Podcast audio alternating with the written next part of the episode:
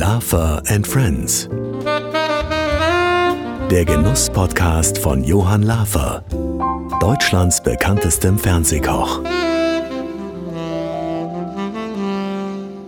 Wir freuen uns auf eine neue Ausgabe des Genuss-Podcasts mit Starkoch, Autor und Unternehmer Johann Lafer. Vor allem aber werden heute garantiert auch die Bauchmuskeln mit deinem Gast trainiert, Johann. Liebe Sabrina, das stimmt. Denn mir gegenüber in unserem Podcast-Studio sitzt heute sicher einer der lustigsten Comedians in Deutschland. Er ist bekannt aus dem Fernsehen und natürlich für seine grandiosen Parodien. Matze Knob. Liebe Sabrina, bitte stell ihn uns doch kurz mal vor, bevor unser Talk losgeht. Sehr gerne, lieber Johann. Matze Knob ist ein deutscher Comedian, Sänger, Schauspieler, Imitator und Autor, der 1974 in Lippstadt, Deutschland geboren wurde. Er begann seine Karriere als Comedian in den späten 1990er Jahren mit der Figur Super Richie und gewann schnell an Bekanntheit durch seine Parodien von Prominenten wie Franz Beckenbauer und Jürgen Klopp. 1998 war er für den Musikpreis Echo der Deutschen Phonoakademie in der Kategorie Comedy nominiert und erhielt eine goldene Schallplatte. Ab den 2000er Jahren moderierte er nicht nur im Radio, sondern auch im Fernsehen unter anderem seine eigenen Comedy-Sendungen Knobs Spätshow auf Sat1 oder Klippfisch TV auf RTL. 2008 erhielt er mit Oliver Pocher den Sportbild Award in der Kategorie TV-Liebling des Jahres. Matze Knob hat im Laufe seiner Karriere mehrere Comedy-Shows aufgeführt und ist auch als Schauspieler und Autor tätig. Seine wöchentliche Comedy-Kolumne Knobs Kultliga in der Bild-Zeitung brachte ihm noch mehr Popularität ein. Er trat in mehreren deutschen TV-Produktionen auf wie Die Wochenschau und Schlag den Raab. Und Knob ist bekannt für seine Fähigkeit, seine Parodien und Charaktere mit der Kultur und den Ereignissen der Zeit in Einklang zu bringen. Ob Jürgen Klopp, Franz Beckenbauer, Louis van Gaal oder auch Diego Maradona, als eingefleischter Fußballfan ist Matze Knob in seinen Lieblingsrollen am beliebtesten. Als Moderator im TV und Radio, als Schirmherr des Vereins Kinderlachen e.V. oder als Autor seines Buches Wer ich bin, und das sind viele, was wir von Dieter, Niki, dem Kaiser und Co. lernen können. Matze Knob gehört zu den beliebtesten Comedians Deutschlands. Seit 2023 ist Matze Knob auch Stammmoderator der MDR Talkshow Riverboat und er tourt als Stand-up-Comedian mit seinem aktuellen Programm Mut zur Lücke durch Deutschland. Ja, lieber Matze, ich bin so glücklich, wirklich. Schön, dass du Zeit hast für mich heute für das Gespräch. Wir haben uns bei diversen Veranstaltungen getroffen, bei sehr vielen Fernsehauftritten, auch bei privaten Firmen feiern. Du bist ja ein sehr beliebter Mann, wirst sehr oft gebucht und ich würde gerne mit einem Zitat anfangen von dir, was mich sehr beeindruckt hat. Wer immer tut, was er schon kann, bleibt immer das, was er schon ist. Wie kommst du darauf? Naja, es, äh, ich meine, das Leben ist ja auch immer eine Reise und es ist ja auch immer ein Stück weit ein Abenteuer, muss man ganz klar sagen. Also im besten Fall sieht man das so. Ähm, und deswegen ist es, glaube ich, auch wichtig, dass man, auch wenn man älter wird, also als Kind ist es so, lernst du immer was Neues. Ne? Du lernst erst, lernst du laufen, dann lernst du äh, sprechen, dann lernst du Fahrrad fahren. Und meistens gehen die Dinge ja sehr am Anfang äh, schief. Also alleine, wie lange braucht man als Baby, bis du laufen kannst? Wie oft fliegst du auf die Schnauze und stehst aber immer wieder auf? Und wenn du dann aber erwachsen bist, dann versuchst du das immer zu vermeiden. Also, dass man immer sagt, nee, nee, ich will bloß keinen Fehler machen und nee, nee, dann komme ich irgendwie albern rüber. Und das ist doch schade, weil dir natürlich dann einfach wahnsinnig viel vorenthalten würde, wenn du nicht einfach sagst, ich probiere einfach wieder Neues aus, weil im Neuen liegt auch eben immer einfach es ist ein Zauber, so wie ich es mal formulieren. Und es ist auch gerade in unserem Job, glaube ich, wichtig, dass man einfach immer wieder auch neue Wege geht. Du kochst ja auch nicht immer dieselben Gerichte, oder? Nee, man muss sich auch manchmal neu erfinden oder beziehungsweise genau. auch mal anders denken dürfen und wollen, weil ich glaube, dass der Mensch heute auch immer wieder überrascht werden möchte. Ist es bei dir auch so, dass du dir ständig Gedanken machst, wie kann sich Matze Knob äh, wieder neu präsentieren? Ja, auf jeden Fall. Also ich habe ja auch immer Ideen. Das führt dann oft dazu, dass dann, sagen wir mal, beim Management gesagt wird, jetzt hat er schon wieder eine Idee. So, oh nee, müssen wir, wo, na, jetzt haben wir doch, ich denke, wir wollten jetzt das machen. Jetzt machen wir, jetzt kommt er wieder damit um die Ecke. Und äh, wo ich dann aber immer sage, naja, wenn ich aber als Künstler aufhöre, so zu denken, dann ist das wirklich, das ist der Anfang vom Ende. So, du musst als Künstler ja einfach aus dir selber immer wieder neue Sachen machen. Und natürlich geht's mir wahrscheinlich genau wie dir klar, wenn ich ein Gericht habe, ja, Schnitzel mit Kartoffelsalat und das kommt super an, neigt man natürlich immer dazu zu sagen, komm, ich mach Schnitzel mit Kartoffelsalat, machst du nichts falsch. Es ist aber auch schwer, das neu zu erfinden, Ist- weil ich ja. finde, bestimmte Klassiker sind einfach so, wie sie sind. Genau. Und ich sage dann oft scherzhaft, äh, eigentlich kann man das Schnitzel nur noch hochkant am Braten. ja, weil irgendwie, Ja. was willst du noch viel machen, wenn das beste Fleisch mit der besten Banade umgesetzt wird? Ja? Äh, äh, Absolut. Und das ist ja wie bei, sag mal, wenn du jetzt eine Parodie nimmst, bei mir Franz Beckenbauer oder so. Natürlich ist das ein absoluter Klassiker und schätzen die Leute den und sagen, das war die beste Parodie, die du je- gemacht hast. Und das ist mit Sicherheit auch eine meiner besten Parodien.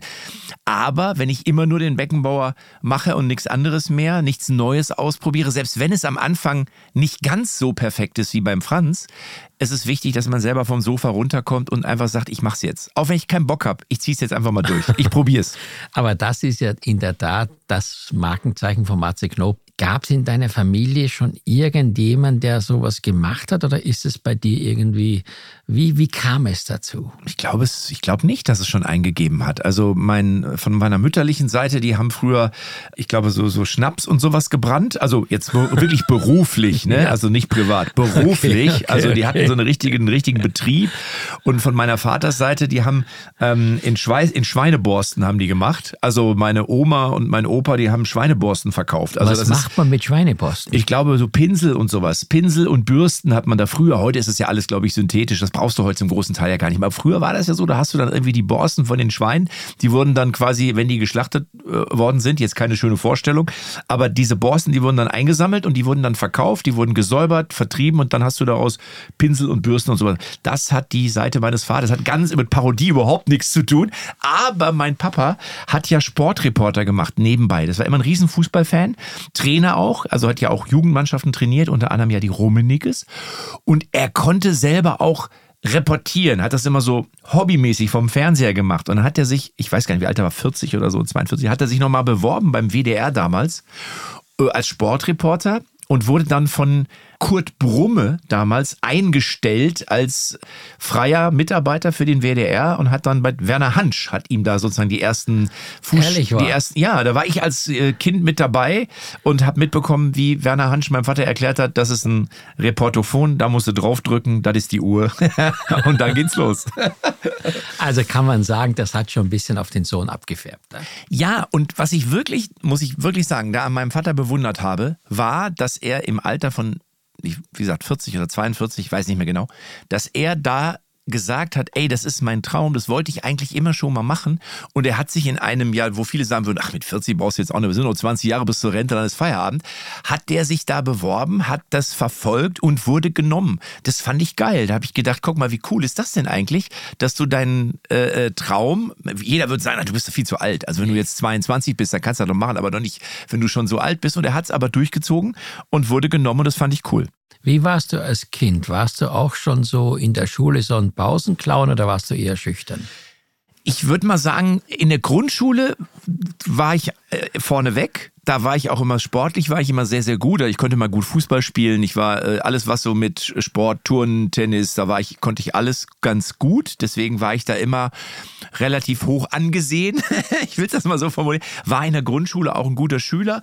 Und als ich dann aber aufs Gymnasium gekommen bin, ähm, da war ich natürlich dann einer unter vielen irgendwie. War dann irgendwann hatte ich auch meine Probleme und musste gucken, dass ich irgendwie mit einer vier noch durchkomme, so in der achten, neunten, zehnten Klasse. Und da war ich eher schüchtern. Also da war ich nicht so, ich war jetzt nicht der Womanizer und auch nicht der, der Klassenclown, sondern ich habe eher so die Leute bewundert, die dann Klassensprecher waren und die dann irgendwie schon da standen und haben eine lustige, eine coole und eine lustige Rede gehalten irgendwie vor der ganzen Jahrgangsstufe. Das fand ich dann irgendwie geil. Hab aber immer schon mal so ein bisschen Gerd Rubenbauer, wahrscheinlich, wenn mein Vater Sportreporter Ja, war, habe ich Gerd Rubenbauer. Rubenbauer, meine Damen und Herren. Oder der, wie heißt der. Fritz, Fritz Koch aus Nürnberg. Kannst du Oh, erinnern? Fritz, ja, der hatte auch mal. Der, der. Club, die Nürnberger, jetzt die Nürnberger. Der haben ja mit diesem rollenden, Legendär. der Ich finde rollendes Günther R. Hansch, Fritz Koch, die fand ich großartig. Ja. Also Fußball gehörte immer schon seinen Leidenschaften. Du Ja. bist ja in Lippstadt geboren, aufgewachsen und hast schon mit sechs Jahren als Verteidiger bei Borussia Lippstadt gespielt. War das äh, von vornherein eine Sache, die du erkannt hast, dass du im Fußball besonders begabt bist? Ich persönlich habe das immer erkannt, nur meine Trainer nicht. Äh, die, haben mich, die, die, haben mich nach hinten gestellt. Na, sagen wir mal so, also mein Vater war ja, oder bis, ich glaube, vor drei Jahren hat er, glaube ich, aufgehört erst. Ja. Äh, Jugendtrainer, hat viele Jugendmannschaften trainiert und der hat immer gesagt, aus dem Jungen wird mal einer, als ich dann so im Alter von drei oder vier, da kann ich mich nicht mehr dran erinnern, aber am Strand von äh, Just und Borkum äh, sozusagen dem Ball hinterher gejagt bin. Und dann muss ich leider sagen, dass es in der Mannschaft, wo ich gespielt habe, in den ersten zwei Jahren ging es noch, aber es ging zu früh ums Gewinnen. Und das ist auch übrigens, was ich heute kritisiere an diesen Jugendmannschaften, dass es zu früh darum geht, dass die Mannschaft unbedingt gewinnt und dass der Trainer unbedingt sagen kann, guck mal, wir sind Erster. Ich halte das gar nicht für so wichtig, sondern als Jugendtrainer, glaube ich, ist es wahnsinnig wichtig, dass du deine Jungs, die du hast, dass du jedem individuell versuchst zu helfen und zu sagen, ich hole aus dem das Beste raus. Und selbst wenn wir nur Zweiter oder Dritter werden, aber wenn es von den Jungs einer schafft oder zwei, später mal wirklich hochzuspielen, dann habe ich eigentlich meinen Job gemacht. Und es war leider bei uns auch so ein bisschen so. Es ging immer darum, Matze, hau den Ball raus, Matze, hau das Ding weg. Und dann habe ich den Ball weggehauen. Wir haben 11-0 gewonnen. Aber ich habe nichts gelernt. so, und das war so ein bisschen schade. Also, ich habe dann erst später so, als ich dann so in der B-Jugend war, da habe ich dann mir selber das Dribbeln beigebracht, aber dann ist es eigentlich schon zu spät. Du musst es eigentlich in jüngeren Jahren machen. Also was ich ein bisschen bedauere im Fußball jetzt aktuell ist, dass doch, man, das ist ja die größte Fangemeinde, hat ja der Fußball. Junge Leute, das sind deren Vorbilder, die gucken dahin. Und was ich so ein bisschen bedauere, ist, wir sprechen heute auch über Ernährung, dass gerade diese Sportler, gerade die Fußballer, sehr, sehr stark nur auf den Fußballsport bezogen sind und nicht sich darum bemühen, auch ein bisschen andere Lebenssituationen darzustellen. Also ich finde zum Beispiel, dass solche Fußballstars schon den Einfluss hätten, wenn es heute um gesunde, lebensbewusste Ernährung geht zum Beispiel.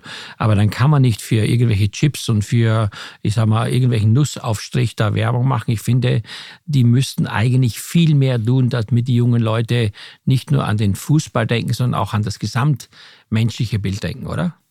Äh, hast du vollkommen recht. Also finde ich, finde ich einen, einen, guten Aspekt. Ich finde allerdings, dass der Fußball für mich ist das alles zu synthetisch. Also auch so ein Verein, keine Ahnung, dann geht man Spieler in eine Disco, dann hörst du, der war bis morgens um drei in der Disco und dann ist muss auch der, nur ein Mensch, oder? So, das der kann ja nicht immer nur Fußball na, spielen. Genau, und das ist ja alles, das ist doch nicht glaubhaft. Also du musst doch einfach mal sagen, ja, der Spieler war bis um zwei, hat er bis halb drei, hat er irgendwie zehn Bier getrunken und hat ein Mädel angebaggert. Ja, ey, so what? Also ich sag mal, wenn du das im Alter von 22 nicht machen darfst, ja, wann sollst du es denn dann machen? Ja, finde ich so, auch. Weil das sind ja alles Jungs, die teilweise schon in Stützpunkt, äh, in Stützpunktvereinen, weiß ich nicht, bei Schalke, bei Dortmund, da waren die 15, 16, da durften die auch schon nichts. Da musst du Schule machen, da musst ja, genau. du fünfmal die Woche trainieren. Du musst doch irgendwann mal leben. Und wenn man da wieder mehr hinkommt, zu sagen, es ist echter, es ist authentischer, es sind Jungs. Und übrigens, Ernährung ist trotzdem auch wichtig. Und dann, glaube ich, wird es auch angenommen. Wir leben im Moment immer in so Kampagnen. Weißt du, wir machen jetzt eine Kampagne für gesunde Ernährung. Wir das machen jetzt ja eine nix. Kampagne gegen dies Nein, und gegen das dieses. geht ja nicht. Das Glaubt doch keine ständig, Sau. Ständig muss es sein. Glaubt keine Sau. Ja. Ich spiele doch auch Fußball. Ey, ich habe so Mannschaftsfahrten und so habe ich bis zum Abwinken gemacht. Und wenn du mir da erzählen willst, dass du mit 21 in Askese lebst, ne? Das ist doch Blödsinn. Da glaubt doch keine Sau. Nee, so, wenn ich da so emotional Nein, wirklich, werde. Wirklich. Du weißt, wie ich es meine. So, jetzt bist du kein Fußballstar geworden, aber heute bist du vor allen Dingen für Jürgen Löw, für Jürgen Klopp oder Lothar Matthäus bekannt. Haben diese Personen es dir angetan, weil sie eine besondere Charakteristik haben als äh, in der Ausstrahlung und auch im, im, in der Sprache? Oder warum hast du dich gerade für diese drei Fußballstars entschieden? Es gibt ja noch viel mehr. Es gibt noch viel mehr, wobei man natürlich schon auch sagen muss, das ist, das ist eigentlich die, die Anschlussantwort und das, was ich gerade gesagt habe, das waren das ist immer, wir, wir rufen ja immer nach den Typen. Ne? Wir brauchen wieder Typen, so wie, was ich, Mario Basler oder Lothar Matthäus oder Klinsmann oder wie sie alle hießen. Die hatten alle so immer oder haben alle so ihre Eigenarten. Entweder durch die Sprache, durch die Frisur, durch die Art des Auftretens. Heute hast du immer das Gefühl so, die geben alle perfekte Interviews, die sind aber auch alle beim selben Friseur. Verstehst du? Und, und, ne? und, haben alle den gleichen Pullover an. Also alle den gleichen Pullover an. So, oder gut, wenn da mal einer nach Paris fliegt, ja, zu irgendeiner Haute Couture Show, Im, äh, in einer weißen Teddyfelljacke, ne? ja, dann ist auch wieder nicht richtig, dann muss er Strafe zahlen. Ja, aber So. weißt du, was ich so toll fand? Ich habe ja mal äh, irgendwann bei, beim Löw, glaube ich, gab es ja mal, der hatte so einen blauen Rollkragenpullover oder irgendwas an und der war danach komplett ausverkauft. Ich meine, äh, der steht ja nicht für Klamotten, sondern der steht ja für Fußball. Und Der Yogi. Ja, und das finde ich so geil. Nee, da muss schon dann auch, sagen wir mal, auch dir Johann auch widersprechen. Der Grund ist schon auch, dass ich eben dann vor allem auch für Nivea stehe, klar, Ach so, und ja. für Hautpflegeprodukte und eben dann auch für Shampoo gegen Spliss. Aber das ist eben dann das mit dem Trainer mal nur nebenbei. Gut. ja, aber viele, die dich nicht vom Fußball kennen, kennen dich wahrscheinlich von, das heißt Super Ricci, oder? Super, hey, weißt du, Ja, super genau, Richie, genau. genau, Da bin ich genau. schon so groß gewerdet, ne? Wie kamst du damals, meine, auf diese Idee? Ähm, es war so, dass ich beim Radio war äh, seinerzeit und es wurde eine Comedy-Redaktion gegründet und wir haben dann eine, eine mit vier Leuten, die ähm, von Oliver Fersch, heißt der junge Mann, ähm, der hat so die aus seiner Sicht damals drei lustigsten Menschen aus Nordrhein-Westfalen vom Radio zusammengetrommelt und da hatte ich das große Glück, dass ich einer von den dreien sein durfte und dann haben wir eine Serie, die hieß Die Tankstelle kreiert wo halt immer Leute mit dem Autos vorfahren und tanken. Und es gab einen Tankwart, ich weiß gar nicht, wie der hieß.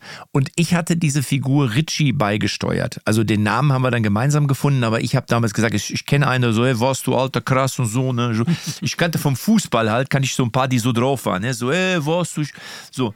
Und da, da gibt es ein, zwei, die so, kann ich mich erinnern, waren wir beim, nach dem Sport, nach dem Training, hieß es dann, sagte einer, du hör mal, wo ist denn der Michael? Dann sagte einer so, ja, der Michael, der ist doch in, äh, der ist doch in, in Kenia. Im, im, Im Urlaub. Und dann sagte einer von den Richies so, nee, der ist nicht in Kenia, der ist in Afrika. So. das, und er hatte immer so Sprüche drauf. Und das fand ich irgendwie super lustig. Und deswegen hatte ich dann so einen beigesteuert.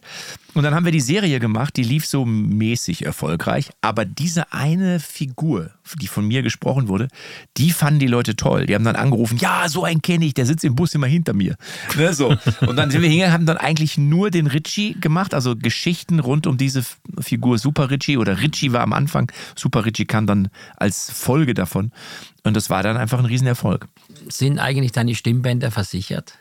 Nein, aber eigentlich hast du vollkommen recht. Müsste ich eigentlich machen, oder? Ich Das weiß, ist, doch das? dein, das ist doch dein Kapital, oder nicht? Das ist mein Kapital. Aber geht's denn sowas in Deutschland überhaupt? Oder müsste ich da jetzt irgendwie nach Wenn England? ich jetzt Versicherungsvertreter wäre, würde ich dir sofort was verkaufen, aber ich bin keiner. Verstehe.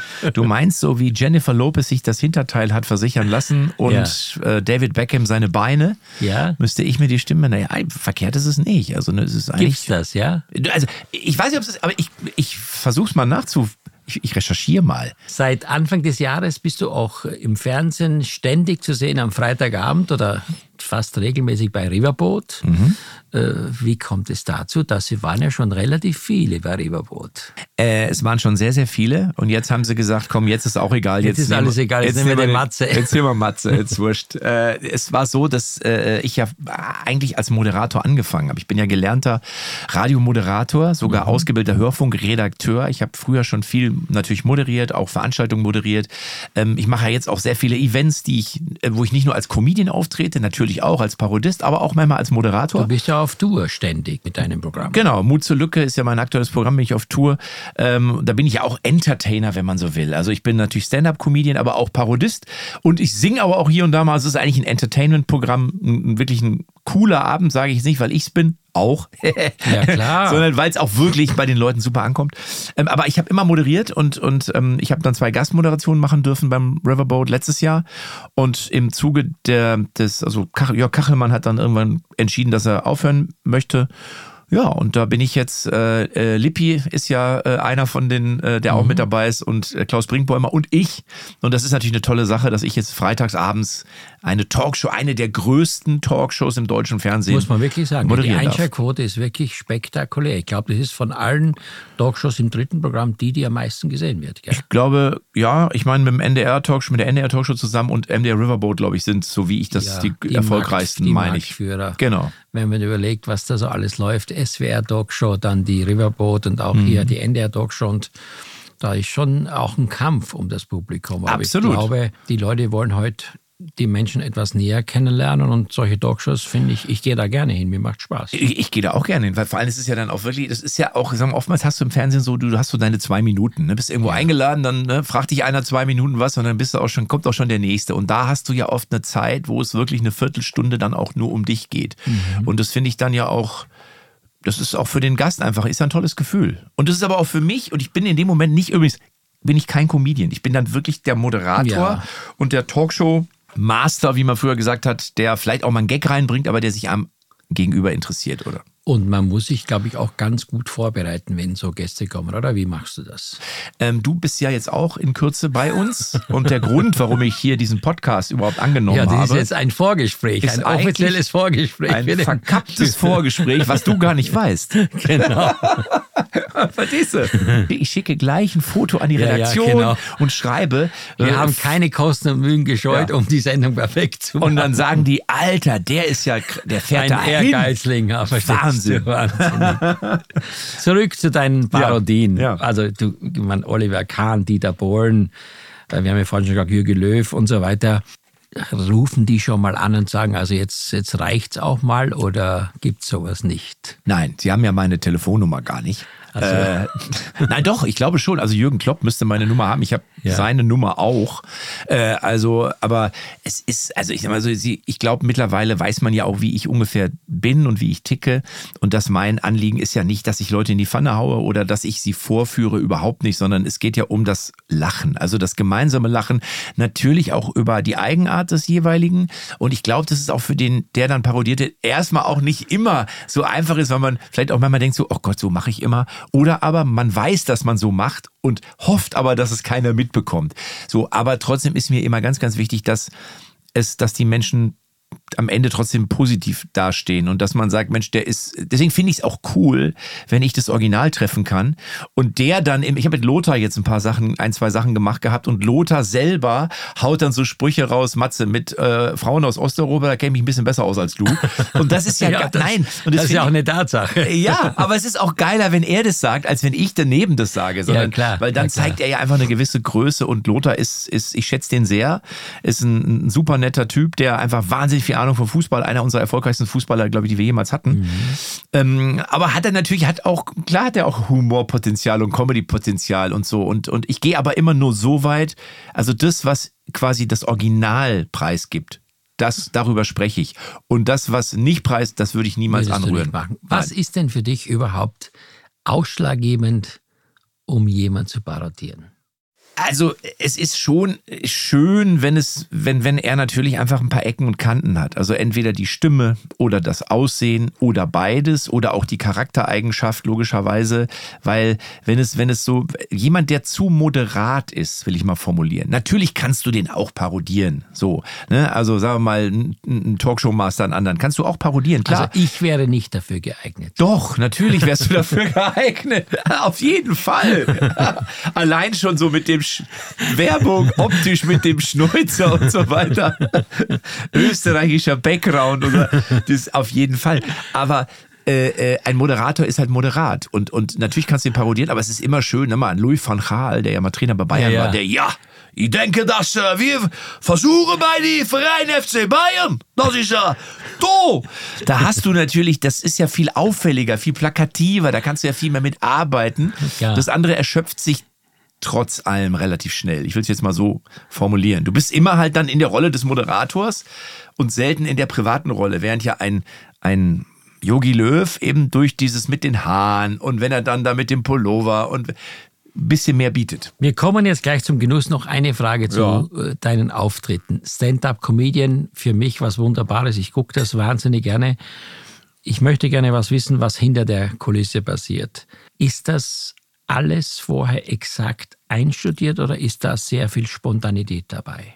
Beides. Also es ist natürlich so, dass du ähm, als Vollprofi eigentlich ein Programm auf die Bühne stellst, wo du weißt, das funktioniert auf jeden Fall. Aber die um, müssen doch irgendwie auch sitzen. Ich meine, äh ja, Natürlich. Also du, das ist schon so, dass du eben wirklich ein, ein du schreibst Texte zu bestimmten Themen, ja, oder du, du hast eine Parodie oder du hast einen Song, ist ja klar, du hast ein Video, was im Hintergrund vielleicht läuft, was das Ganze unterstützt.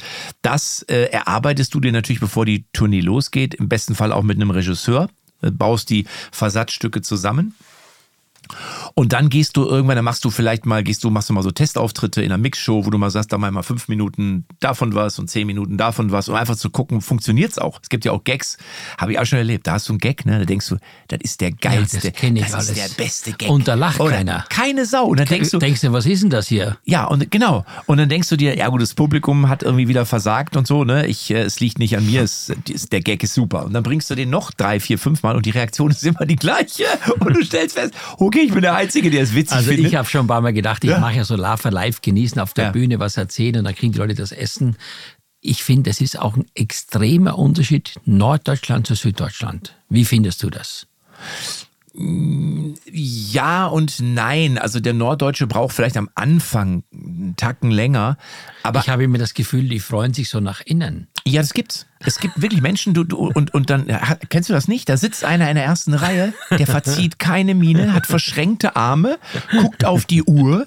Ne? Und du denkst, und du- scheiße, was ist denn jetzt los? Du hier? denkst so, ey, was ist, warum kommt der denn hier hin? Wieso bleibt der denn nicht zu Hause? Oder ist das der Hausmeister oder ist er von der Putzkolonne? So, und dann, und dann denkst du, und dann machst du den Fehler, wenn du neu bist oder jung bist oder anfängst, dass du immer versuchst, diesen Mann anzuspielen. Du willst, dass der jetzt lacht. Das geht dir doch so auf den Senkel, wenn da einer sitzt, der nicht Ja. reagiert. Denkst du, um Gottes Willen, bin ich so schlecht heute oder was? Genau. Aber äh, die Erfahrung hat gezeigt, und das habe ich mehr als einmal erlebt, nach der Show Autogramme, Fotos, Kommt der zuerst? kommt, nee, als letztes, als allerletzter steht der da noch, kommt zu dir und sagt, Entschuldigung, Herr Knob, kann ich Ihnen mal was sagen? Und ich so, ja, ich muss sagen, das war das Beste, was ich seit langem gesehen habe. Und du denkst dir, der will mich verarschen. ne? Der will dich ich so, verarschen. Nein, also wie sie diese Ruhe, die sie und die Geschichten und wie sie das und wie sie diese Stimme und auch diese Gags und so. Ich habe mich richtig köstlich amüsiert. Und du denkst, das kann nicht. Warum zeigst du es nicht deinem Gesicht? Der, es gibt manche Leute, Wahnsinn, die können oder? das nicht zeigen, wahrscheinlich. Nein, die können es nicht zeigen. Aber ähm, um zum Thema Spontanität und wenn du dann aber ein Programm hast, wo du weißt, das funktioniert, auch wenn ich 40 Grad Fieber habe und einen ganz schlechten Tag, kann ja alles mal sein, dann hast du diese Freiheit, spontan zu sein. Dann, dann mache ich ganz viel mit dem Publikum. Ich gehe runter, ich suche mir jemand raus und das, was ich da mache, ist alles nur an dem, nur an dem Abend. Aber wenn ich dann das Gefühl habe, okay, jetzt reicht's auch, dann gehe ich wieder zurück zum zu dem Geschehen, was was ich dann für mich so als Raster Also, ich würde mich so gerne noch viel länger mit dem Thema beschäftigen mit dir, aber jetzt kommen wir mal zu deiner Kindheit. Ich meine, wir müssen ja oder wir wollen ja im Genuss-Podcast auch ein bisschen über Genuss sprechen. Natürlich.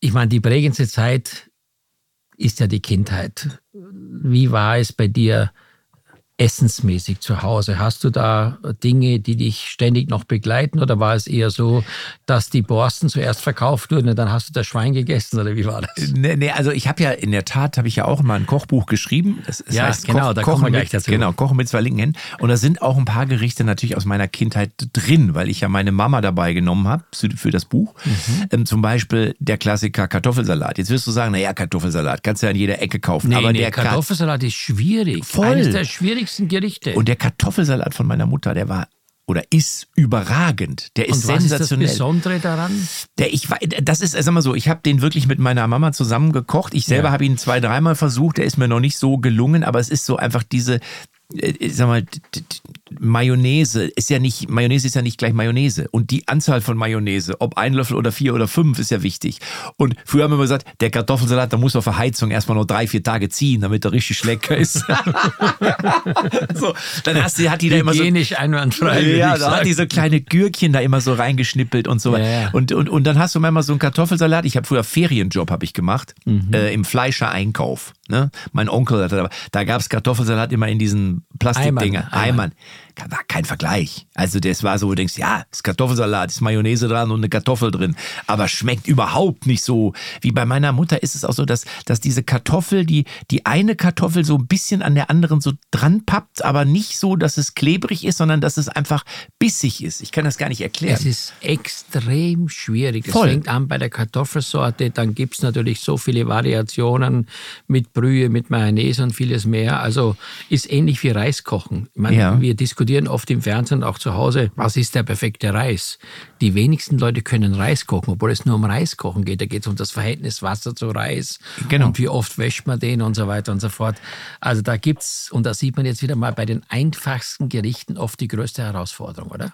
Absolut, absolut. Oder, oder also mein Lieblingsgericht als Kind war immer äh, Pflaumenknödel. Ja, oder Zwetschgenknödel. Zwetschgenknödel, genau. Meine, Mit außen Kartoffelteig. Richtig, Kartoffelteig Ja, ja, äh, ist genau. auch da in meinem Buch drin und ich, den habe ich als Kind geliebt. Wenn ich von der Schule kam und ich wusste, es gibt Zwetschgenknödel, also meine Oma äh, mütterlicherseits kommt ja so aus dem Sudetenland, ne, und da waren dann Gnirdel, Gnädel und wie es immer heißt, die waren natürlich da weit vorne. Und dann so ein bisschen mit so Kartoffelbrösel oben drauf, so, so Paniermehl und, und Zucker und dann so heißes, also weißt du, so Butter zerlassen irgendwie in so, einem, in so einer kleinen Pfanne und das kippst du oben drüber, dann schneidest du das durch, holst den Kern da aus der Pflaume raus, wenn er noch drin war. Aber da hätte ich mich reinlegen können. Da kann ich mich heute noch reinlegen. meine, Mutter Überragend. hat, meine Mutter hat früher meinen Würfelzucker reingemacht, den hat sie Oh, vorher gut. in Strohrum gedrängt. Kennst du Strohrum noch? ja, selbstverständlich. Weißt Wie, du- als Kind hast du dann Strohrumwürfel oder was? Ja, wahrscheinlich, damit wir abends Ist mir früh einiges klar, Johann. sind. Jetzt wird mir einiges klar. Hör auf jetzt. Sag mal, wenn man dich so sieht, du hast ja jetzt hast du gerade erzählt, was du alles magst hier, äh, Tournee und Fernsehen und so weiter und so fort. Um fit zu bleiben, Mhm. äh, wie wichtig ist für dich das tägliche Essen dabei? Äh, sehr wichtig. Also wir kennen das ja alle, wenn wir unterwegs sind, dass du oftmals so ein Husch-Husch-Essen zu dir nimmst. Ähm, das mache ich natürlich auch mal und ich finde, das muss auch mal sein. Du musst auch mal sündigen dürfen. Das ist genau wie bei den Fußballern, wenn du in Askese lebst, das ist auch nicht gut. Du musst auch mal sagen, ich gönn mir heute mal eine Pizza, aber wenn du sie isst, musst du sie auch richtig genießen und nicht so dieses, das ist die zehnte Pizza in der Woche und eigentlich schmecken die alle gleich. So, ähm, aber trotzdem ist es, glaube ich, schon oder für mich auch sehr wichtig, dass du Gemüse zu dir nimmst, dass du, äh, ich esse auch gern mal glutenfreies Brot, nicht weil ich irgendeine Unverträglichkeit habe, aber weil ich festgestellt habe, es ist, es tut meinem Bauch gut. Ja, es ist wirklich so. Wenn ihr nicht so viel Ohne Witz, wirklich. ja, genau. So viel Brötchen. Und da hab, erinnere ich mich immer dran, früher, als ich zu Hause gewohnt habe, bei meiner Mama und meinem Papa, ähm, da gab es Brötchen immer nur samstags. Wir hatten früher immer Graubrot oder Kassler. Das haben die selber gebacken wahrscheinlich Zum noch? Teil, ja, zum Teil, genau. Und ähm, ich habe auch so eine Brotbackmaschine, da kannst du ja auch so die diverse Mhm. äh, Backmischungen reinpacken mit Nüssen und so. Und das schmeckt viel geiler oft, als wenn du es irgendwo beim Ja. Bäcker kaufst. Also nichts gegen die Bäcker und so, die machen einen geilen nee. Job. Aber du weißt, wie ich es meine. Ähm, und deswegen äh, achte ich da schon, schon sehr drauf und halte gutes, gesundes Essen für sehr wichtig. Und wenn du Sportler bist, also ich laufe ja zum Beispiel auch oder ich bin auch mal ein Spielst Fitness. du immer noch Fußball? Ich versuch's. also mittlerweile eher so alte Herren natürlich, aber es ist eine Leidenschaft. Und wenn du einmal Fußball, diesen, dieser Geruch von frisch gemähtem Rasen und dann dieses runde Leder, wenn du dagegen trittst, dann rollt das und rollt sogar manchmal bis ins Tor. Das ist, wenn du Fußballer bist, die, die jetzt zuhören und das auch ihr Leben lang gemacht, die wissen genau, was ich meine. Andere sagen, so. Ja, aber- das, das, aber da, da gehört auch eine gewisse gute Ernährung dazu. Deine Muskeln müssen ja auch Futter haben, dass sie absolut. wachsen können. Wenn du nur trainierst und gibst dir nichts zu essen, dann Nee. werden die auch nicht größer. Also ich glaube, dass ein sehr großer Anteil sogar für Leistungsfähigkeit der Ernährung hat. Das kann man nicht mit Ja. nicht nur schlafen und mit, mit Musik hören, kann man das, glaube ich, nicht wettmachen. Nee, nee, also mir hat mal jemand gesagt, äh, ähm, wo ich dann auch mal so irgendwie hin, hinfahre, so Osteopathie und so, die hat mir mal gesagt, pass auf, wenn du den Sport, den du machst, drei, vier Mal die Woche, dann musst du dem Körper, du musst dem das richtige Benzin geben, weil sonst nimmt, zieht der irgendwann die Mineralien und Vitamine aus den Organen, weil er sie ja, weil die Muskeln sie ja haben wollen, und dann fehlt dir das da. Deswegen, wenn du Sport machst, musst du dem Körper auch was das geben und den Muskeln das geben, was sie brauchen, um eben auch wachsen zu dürfen und zu können. Fand ich einen äh, interessanten Aspekt. Gehst du gerne essen oder kochst oder lässt du zu Hause kochen? Also ich glaube, es, es hat ja alles seinen Reiz. Also selber kochen ist, glaube ich, einfach deswegen schon manchmal wichtig, dass man, es wird dir ja dann immer bewusst, was für ein Aufwand oftmals dahinter steht. Ne? Und gerade denke ich dann wirklich auch manchmal noch an meine Mutter früher, wo ich mal denke, du bist dann von der Schule gekommen, hast da so reingeschaufelt, das einen, den einzigen Kommentar, äh, den du gegeben hast, ja, alles klar, danke. Oder ja, mm, gibt's noch mehr? Oder gibt's noch mehr? Ja, oder äh, äh, gar keine Würstchen, äh, keine Soße, äh, so, verstehst du? Und dann hast du einen sparsamen Gesichtsausdruck hast du, und, und dann denkst du dir so, hm, und, und deswegen ist das, glaube ich, einfach, ist mir auch schon ein paar Mal so passiert, gerade im Zuge dieses Kochbuchs habe ich ja auch sehr, sehr viel gekocht und so. Und dann habe ich festgestellt, Wahnsinn, wie du einfach nur so ein normaler Hamburger, ja, wenn du jetzt nicht so ein im Supermarkt, sondern Ja. ein Hamburger, der so, wo du mit Zwiebeln, mit, mit, Mit äh, mit Soße Gurken, mit guter. Soße, Teriyaki-Burger, also alleine daran bist du schon, eine Stunde bist du beschäftigt damit, gefühlt. Und dann ist das so ein Weg, so, tipp, weg. Ja gut, aber das ist beim Essen ja allgemein so. Ja, ja.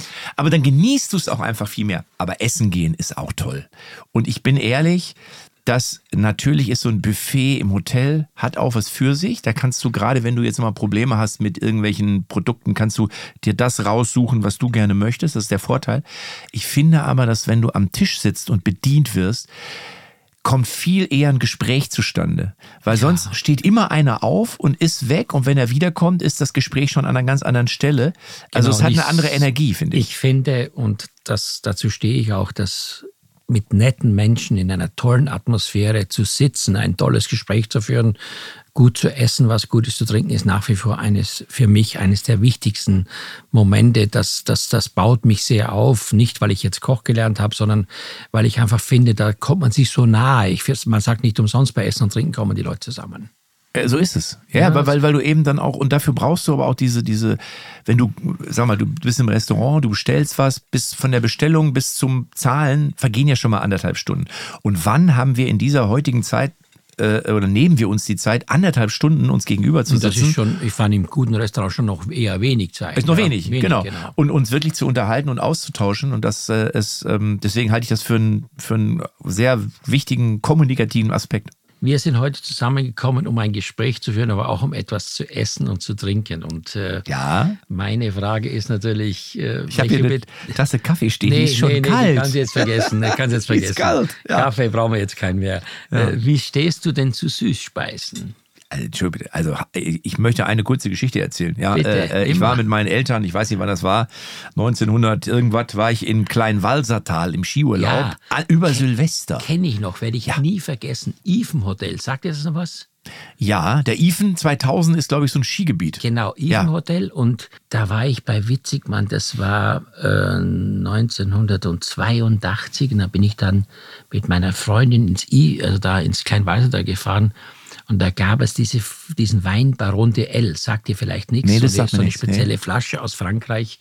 Und die hat damals schon 100 und ach, weiß nicht, D-Mark, 125 D-Mark, da hat meine Freundin gesagt, sag mal, du bist ja vollkommen bescheuert. Wie kann man denn für eine Flasche Wein damals, musst du mal vorstellen, so viel Geld ausgeben? Aber ich fand die Flasche so toll, deswegen wollte ich unbedingt mal diesen Wein trinken. Ja. Ja, und du warst dann da in dem, in Kleinwassertal? Ich finde übrigens, äh, in der Tat ist eine Flasche beim Wein auch wichtig. Selbst das Etikett ist wichtig. Findest du nicht? Ich finde, wenn du, wenn du, nein, wenn das ja, Etikett, wirklich jetzt, kaufst du das? Kauf, Na, wenn das Etikett bei der Weinflasche gut aussieht, rede ich mir selber ein, dass er besser schmeckt. ja? Ja, finde ich schon. Unabhängig vom Preis. Äh, Unabhängig vom Preis. Hallo, Preis im Restaurant, das weißt du doch besser als ich. Also wenn da steht 20 Euro, dann denkst du, ah, hm, bin ich wieder sparsam unterwegs. Komm, ich nehme den für 29. Und dann gehst du in den Supermarkt, da kostet die Flasche, die 20 Euro kostet, kostet 3,50 Euro und die für 29 kostet 4,50 Euro. Also von Nein, nee, daher, so extrem ist es ja, jetzt bei nicht. dir jetzt nicht, aber so im klassischen Ja. Urlaubshotel. Aber was ich sagen wollte. Dessert, war- wir sind jetzt beim Sil- Dessert. Silvester, Silvester. Ja. Silvesterbuffet haben meine Eltern, ich weiß es noch, 80 Mark pro Person bezahlt. 80 Mark. Riesen Silvesterbuffet im Hotel. Und mein Papa und ich haben uns wo als allererstes angestellt? Beim Dessert. Beim Pudding. So, und dann hat mein Vater erstmal den Vanillepudding, ich habe den Schokoladenpudding, da gab's noch Eis. Und meine Mutter hat sich jemand aufgeregt gesagt, das kann doch wohl nicht wahr sein. Wir haben hier, ihr habt, ihr beiden alleine 160 Mark und ihr esst nur, was ist denn mit dem Lachs und was ist denn mit dem, mit dem Entrecote und was ist denn mit der Dorade? Und mein Papa hat gesagt, nee, nee, ich probiere jetzt erstmal noch die rote Grütze, die sieht richtig lecker aus. Am Ende waren wir beide satt. Und ich glaube, ich habe gar nichts gegessen vom Buffet und mein Vater hat also nur, meine Mutter nicht sauer ist, ein Stück vom Lachs gegessen, das war's. Dann bin ich ja froh, dass ich jetzt was Süßes habe. So, ja. jetzt komme ich gleich wieder, gell? Ja, Kaiserschmarrn. Ja, ich bin ja zum Beispiel, ist auch in meinem Buch, ja, Kaiser, ja ohne Kaiserschmarrn. Freunde, hallo. Ja, diese, kann man gar nicht leben. Ist das ein Lieblingsgericht von dir? Ja, so alles, was so äh, Pfannekuchen und so, den kann man ja auch schnell selber machen. Also Pfannekuchen ist ja wirklich schon mal eben schnell in der Pfanne. Das kann ja selbst der, der jetzt gerade bei zu Hause aussieht, bei Muttern, kriegt das auf eine Kette. Und Kaiserschmarrn ist ein bisschen komplizierter natürlich, aber ist so mit, mit entsprechend mit Apfelmus und mit so ein paar Rosinen. Ich mag Rosinen, manche nicht. Natürlich Puderzucker und wenn der so fluffig ist und so, schmeckt der geil. Also ich kann dir schon mal eins sagen, mit Kaiserschmarrn kann ich jetzt nicht dienen. Den, den, der muss ja auch, wenn der frisch gemacht ist, ist das auch nicht so mal eben, ne? Ja, es gibt jetzt was anderes. Lass jetzt dich bin überraschen. Ich gespannt. Jetzt bin ich gespannt, was da kommt. Oh, es gibt was zum Trinken. Mhm. Super. Das ist jetzt eine Joghurttorte oder eine Joghurtschaumtorte mit Basilikum Pesto, mhm. Minze und mit Erdbeeren. Mhm. Ich finde, es ist eine schöne Kombination, gerade diese Minze, dann dieses Basilikum Pesto und mhm. eben auch dieses leicht säuerliche Creme. Mhm. Äh, schmeckt mir sehr gut. Ist auch ein bisschen ungewohnt, dass man Basilikum macht zu einem Kuchen, aber ich finde, es passt ganz gut, gell? Es war aber wirklich so. Ich habe gesehen, Basilikum, ich, ich wollte das als Gag gerade machen. Nein, nein, ist kein Gag. Das aber ist, ist kein Gag, ist echt das so, ist ne? Basilikumpesto, genau, oder Basilikumcreme. So, ja, jetzt stoßen wir an. Ich habe hier was aus ja. Deutschland, aus dem Breisgau, Geldermann mmh. Rosé. Passt ja. sehr gut zu den mmh. Früchten, roten Früchten. Und? Herrlich. Herrlich, gell? Wirklich. Also das ist so. Es passt sehr gut zusammen. Ich bin ja so ein Kuchen, ich bin wirklich ein Kuchenesser. Ja? Ja, es gibt ja so Menschen, das ist wiederum natürlich für den eigenen Bauch nicht so gut. Aber am Ende muss ich sagen, ich esse wirklich super gerne Kuchen. Sind in dem Buch, deinem Kochbuch mit der Mutter, sind da auch Kuchenrezepte drin? Nee, Kuchen sind nicht drin. Nicht? Es ist, nein, also es gibt eine Nachspeise, Dessert ist da schon auch drin, aber ich glaube, ein Kuchen, ich müsste mal überlegen, haben wir einen Kuchen drin? Ich meine, einen Kuchen hätten wir nicht drin. Aber müssten wir eigentlich reinnehmen. Ich muss noch mal ein Buch schreiben, wo es um Kuchen geht. Ja. Ja, ich habe als Kind immer schon gebacken übrigens. Ja. Ja, ich habe als Kind immer so Käsekuchen und sowas und Apfelkuchen. Das habe ich immer. Ich hatte einen Freund, ein Kumpel damals aus der Schule, der hat auch immer gerne äh, bei denen zu Hause, die hatten irgendwie sieben Kinder, da wurde immer, jede Woche wurde der Kuchen gebacken, also da war eine, ne, weil da immer Besuch war. Und der hat dann auch immer Kuchen, dann haben wir da teilweise äh, einfach so als Hobby im Alter von, weiß ich nicht, neun, zehn haben wir Kuchen gebacken. Mhm. Und ich irgendwann habe ich gedacht, habe ich auch gemacht. Ich habe übrigens nur Koch gelernt, weil äh, meine Mutter hat immer gebacken und mhm. wenn es nicht so perfekt geworden ist, war die immer total traurig. Und ich wollte das Kind verhindern, dass die Mutter traurig ist. Und dann habe ich immer geholfen in der Küche. Und das hat durch dieses Helfen meine Leidenschaft für das Kochen entwickelt. Das war für mich sozusagen die Initialzündung, dass ich dann später den Beruf Koch gelernt habe. Aber hast du das immer schon so? Ich meine, ich, bei mir habe ich ja immer das Gefühl, dass ich immer schon gewusst habe, dass ich sowas mache ohne dass ich es gewusst habe. Also wie so ein Bauchgefühl, was man aber nicht beschreiben kann. Und irgendwie habe ich mir gedacht, was mache ich denn mal? Industriekaufmann oder vielleicht mache ich auch irgendwie was bei der Bank. Und im Nachhinein denke ich mal so, es war eigentlich klar, dass du sowas machst, obwohl ich es überhaupt nie gedacht hätte. War das denn für dich immer schon klar, dass du nee, Koch wirst? Nee, nee, ich habe noch, also meine Idee war noch Gärtner. Also ich habe wirklich sehr viel Freude gehabt in meinem Garten.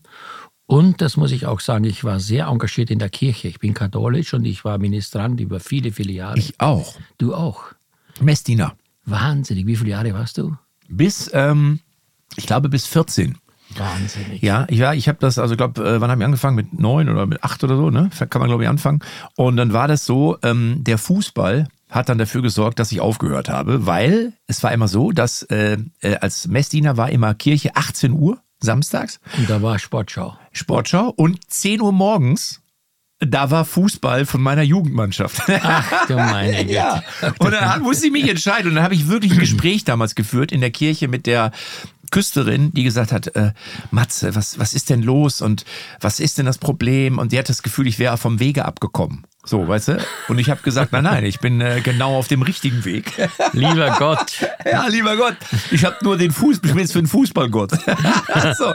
Und äh, sie hatte dann auch Verständnis, fand es aber trotzdem traurig und schade und hatte gesagt, wenn du zu uns zurückkommen möchtest, bist du immer willkommen. Das war, fand ich auch so egal, als wenn ich sage, ich, ich, als Kind bist du ja oder Jugendlicher, ja. denkst du dir, hallo, wovon reden wir denn hier? Aber so viele ja. Leute, Gottschalk, Jauch, ja. also ich glaube Stefan Raab auch, alle waren Minister Demonstranten, gell? Ja, viele. Ja, ja. ja aber das war irgendwie zu, zu damals, ganz, ganz früher, glaube ich, noch mehr. Da war das aber einfach so, das war so. Also es war irgendwie so gefühlt, wenn du irgendwie zur Kommunion gegangen bist und dann machte der eine, war dann Messdiener und dann hast du gesagt, ja komm, dann fahren wir alle mit demselben Bus. Fahre ich auch, mache ich auch. Aber ich saß in der Kirche immer, wie, wie war das bei dir? Warst du immer so ein, war- warst du mehr so ein strebender Messdiener oder mehr einer, der so durchgezogen wurde? Nee, ich war schon ehrgeizig. Also ich musste nur eins sagen, das war vielleicht äh, ein bisschen mein Fehler. Meine Konzentration hat nicht bis zum Ende des Gottesdienstes ausgereicht. Warum? Wenn wir die Hostie verteilt haben und ich das Tablett gehalten habe, früher hat mir noch ein Tablett runtergehalten, heute reicht man ja die Hand, ja. Dann habe ich meistens schon gedacht, äh, was gibt's heute Mittag zu essen, weil ich Hunger hatte, weil ich mich immer gefreut habe, wenn ich nach Hause Da kam. war halt der Koch schon in dir drin. Verstehst was, die, was die Mutter gekocht ist hat. So eine Hostie Aber- mit Basilikumdressing, Ja. das wäre doch viel schöner. da muss man noch eine Soße reichen. Das Ja, zu der man Oblate. müsste da vielleicht kreativer werden, oder? ja, was nimmt der da für einen Messwein? Oh, das Etikett sieht schon nicht gut aus. also bei mir war es immer so, bei mir, ich war immer beim Klingeln, kennst du das mit dem Ja, ja, Klingelbeutel. Ja, ja, nee, Klingelbeutel war ja rum. Also unten beim Klingeln.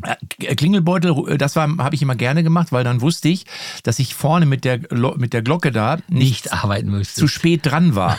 Weil es gab immer die Position, der zuerst klingelt und der zu zweit Ja, klingelt. ja, ich klar, bin klar, immer klar. dahin gegangen, wo zu zweit geklingelt wird, Ja. weil ich nie wusste, wann man zuerst klingelt. Verstehst du? Und ich wusste immer, wenn der andere geläutet hat, jetzt bin ich dran. Und ansonsten habe ich auch immer so, stand immer so eine Schrift hinten an der Kirche, so E- Edeus, Meus, Ja. irgendwie sowas. Da habe ich immer die Buchstaben immer schon so mit dem Kopf immer so nachgemalt, so Eus, Deus. Und habe das immer so vor mich hingelesen die ganze Zeit. Das ist bis heute. Wenn ich mit dem Auto durch die Gegend fahre, lese ich immer so Schriften. Ich Globus nicht, Baumarkt. Ich werde nie vergessen, ganz am Anfang. Einbahnstraße. Bitte? Bei mir ganz am Anfang hat mal der Fahrer geschrien, ganz laut, klingel doch! ja. Weil ich das irgendwie nicht auf die Reihe gekriegt habe. Aber lass uns das Ja, aber ich hatte einen ganz äh, modernen äh, Jugendpfarrer damals, Ja. ähm, der äh, katholisch, der irgendwann äh, geheiratet hat. Also der, der ist kein Pfarrer mehr. Ach so. Der hat äh, der hat's nicht durchgehalten. So, lieber Matze, jetzt hast Hm. du den Kuchen fast aufgegessen. Ähm, ich merke, du hast wahrscheinlich heute noch nicht viel gegessen, oder? Kann das sein?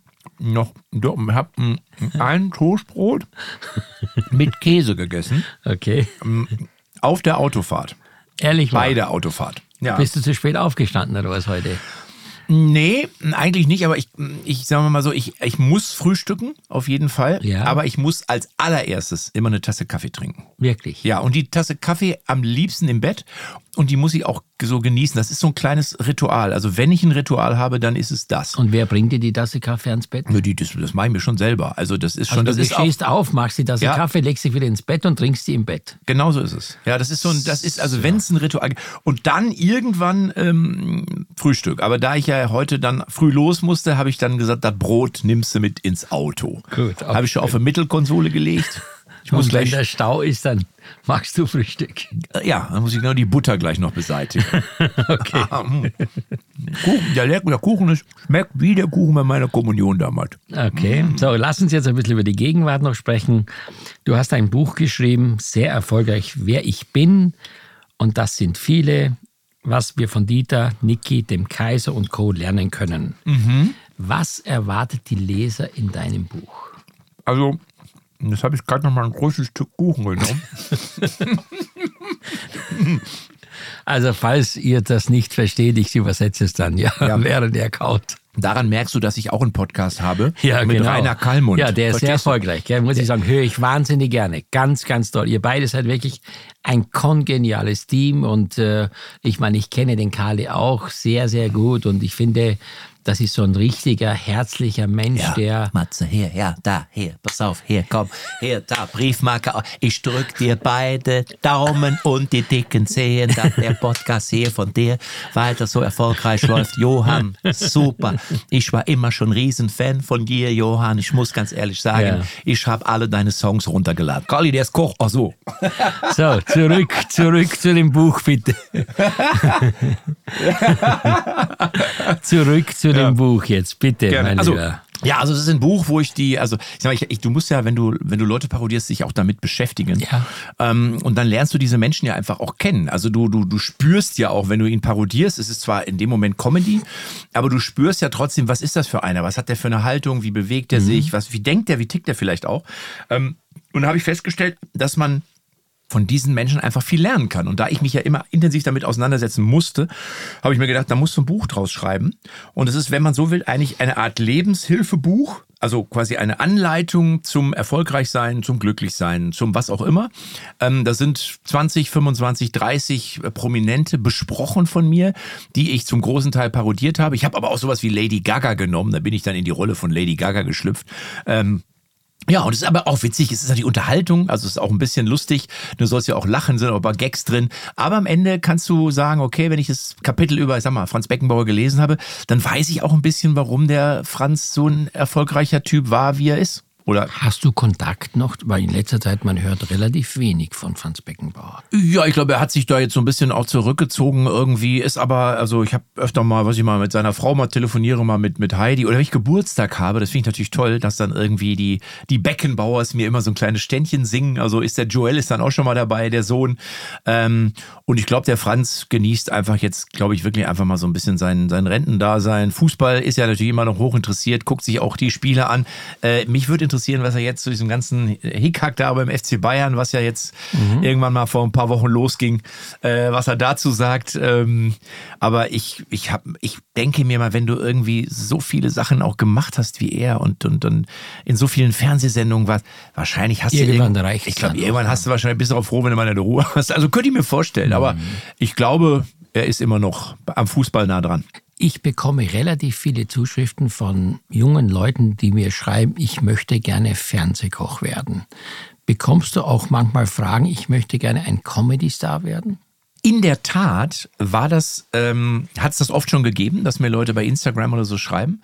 Ähm, und ich war mal, da, es gab mal bei uns im Lippstadt im Gymnasium, mhm. wurde mal, hat man mich angerufen und gesagt, ja, wir machen so eine, für die Kinder unserer Schule, wollen wir Berufe vorstellen. Und wir haben mehrere Leute eingeladen von verschiedenen Berufen, die ganz kurz über ihren Beruf was erzählen. Wir hatten letztes Mal einen, der war Rechtsanwalt, dann hatten wir einen, der war Banker, dann war einen, der war Verkäufer und so weiter. Und top, top, top Wunsch aller Schüler ist Comedian. ich so, was? Ich ja. habe gedacht, Influencer. Ja, das, Moment, das ist, warte, warte, das ist ja jetzt aber auch schon sieben, acht Jahre her. Okay, okay. So, also damals, muss man ja damals, vor sieben, acht Jahren war Comedian ganz oben. Mittlerweile ist es, glaube ich, eben Influencer. Was ich immer höre, ist, ich mach mal, ich will mal TikTok-Star werden oder ja, ich werde YouTuber. Ey, was du, ich werde krasser YouTuber und so.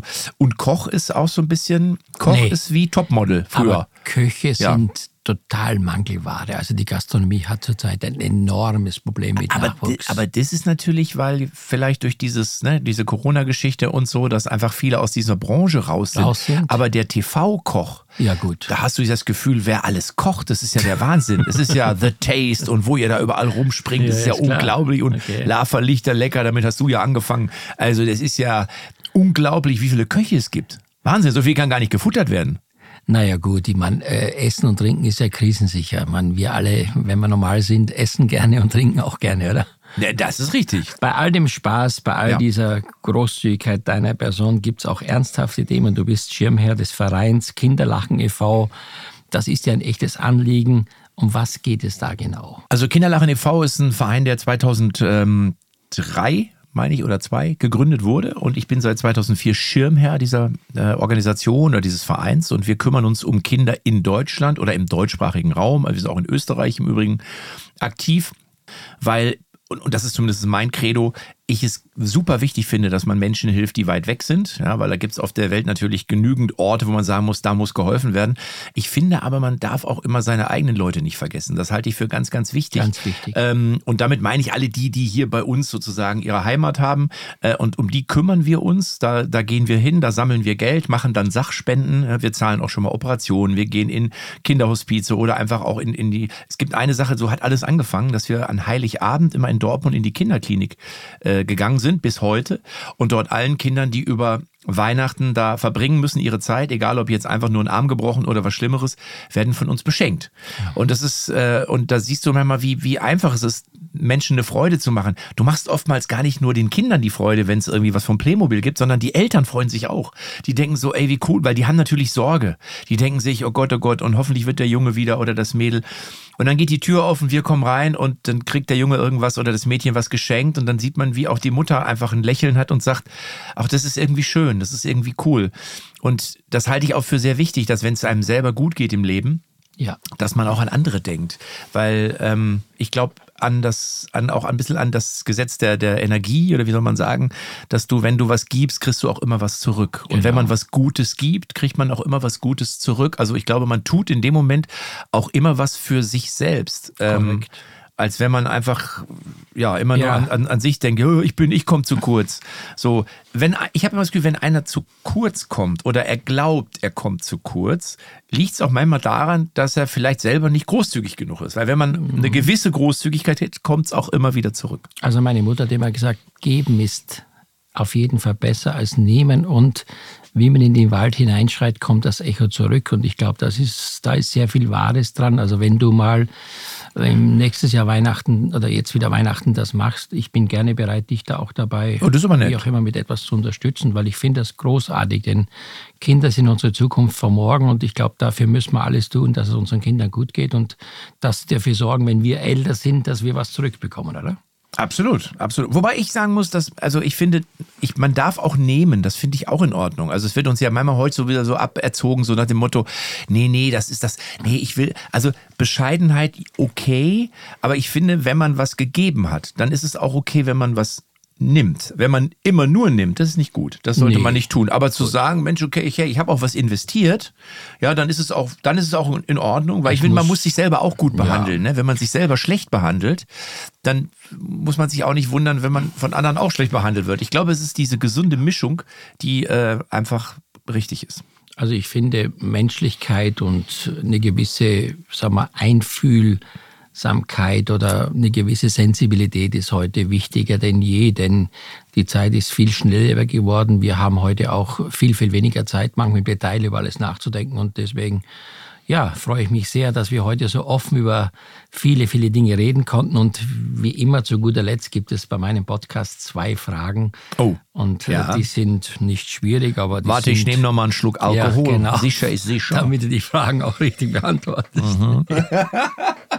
Was würdest du auf eine einsame Insel mitnehmen? Ich kann es dir sagen, einen Fußball würde ich mitnehmen. Ja, Äh, dann würde ich einen Teller mit Gabel mitnehmen und Johann Lafer, der mir diesen leckeren Kuchen mit Himbeeren, Erdbeeren, Oh. Pesto macht und einer leicht säuerlichen Soße, die das Ganze aber abrundet. mein lieber Mann. Und eine Flasche Prosecco mit einem geil aussehenden Etikett. Verstehst du? Rosé, Dann genau. halte ich am Strand den kommt Ball. übrigens nicht aus Italien, kommt hier aus dem Breisgau, aus Deutschland. Oh, Ja, sehr gut, sehr gut. Mann Rosé. So, Ja. jetzt die letzte Frage. Äh, Was dürfte ich für dich kochen zu deiner Henkersmahlzeit? Ich hoffe, die findet nicht statt, aber was? Ich muss mich ja vorbereiten, jetzt schon. Boah, das ist schwierig. Das ist Ja, ja. schwierig. Also ich, äh, ich glaube, dass ich. Also ich, ich formuliere es jetzt mal. Also ich glaube, äh, so eine schöne Entenbrust mit Rotkohl, Apfelrotkohl und, und so, so, so richtige schöne Knödel? heißen denn ja so Knödel. Es gibt ja meine Oma, die hat immer so, so, ein läng, so längliche Knödel gemacht, die du dann so in Scheiben schneidest. Ich Servettenknödel oder ja, so, so Serviettenknödel, die so ein bisschen so mit einer richtig schönen, leckeren Soße. Ich glaube, dass ich so als Vorspeise entweder schwanke ich zwischen einer Tomatencremesuppe mit so einer richtig schönen Sahnehaube oder aber einfach irgendwas mit so ein bisschen so Lachs-Tatar oder so, fände ich nicht schlecht. Ja, ja. Und als Nachspeise würde ich einmal das komplette Programm nehmen. Also da wären auf jeden Fall die Zwetschgenknödel, auch wenn wir schon Knödel beim Hauptgang haben, aber ist mir egal. Es kann jede Menge knödeln bei mir. Äh, und Mousse au Chocolat würde ich einfach nochmal, dann äh, gehen wir über zu ähm, äh, Creme Catalan. Würde ich einfach auch nochmal nehmen und am äh, Schluss würde ich einfach sagen, ein Bier. Boom. Weißt du, was ich dir jetzt sage? Nee. Das möchte ich nie machen, weil das wäre mir viel zu viel Arbeit. In diesem Sinne, lieber Matze. Danke. Sehr zum Wohl. Großartig. Dankeschön. Alles Gute und Lieber- bin sehr glücklich, dich kennen zu dürfen. Ja, ich, ich, ja, das muss ich jetzt in der Tat einmal zurückgeben. Wir waren ja, das erste Mal haben wir uns, glaube ich, gesehen, das war bei äh, Lava Lichter Lecker. Da war ich, glaube ich, die ersten beiden Male war ich immer bei Horst und du warst auf der anderen Seite und warst immer so, warst immer so ein bisschen so, Horst hat ja immer so mit seinem Kölschen, ne, seine Ja, ja. Kölsche und du warst immer sehr konzentriert. Ja, ja, klar. Und ich hatte immer gedacht, der will gewinnen, der will gewinnen, der ist total konzentriert und ich habe immer so ein Blödsinn geredet und ich habe erst am Anfang gedacht, du findest das irgendwie doof. Ähm, und dann haben wir uns aber irgendwie kennengelernt und äh, muss sagen, war ich dann sp- später war ich bei dir Ja. und es war super lustig und, und dann habe ich gesagt, also beim Johann, ich will jetzt nicht sagen, dass es beim Horst schlechter war, aber beim Johann ist es richtig lustig. Kannst du, kannst du ruhig sagen. Nein, nein, nein, nein, war aber wirklich so. Und immer wenn wir uns sehen, ist es, ist es äh, sehr nett. Ja. Und deswegen bedanke ich mich recht herzlich für die Einladung, dafür, dass du den Kuchen hier für mich zubereitet hast. Und ähm, ja, alles Gute dir. Von Messdiener zu Messdiener. Servus. ja. Das war Lava and Friends, der Genuss-Podcast. Abonnieren Sie einfach diesen Podcast, dann entgeht Ihnen keine Episode.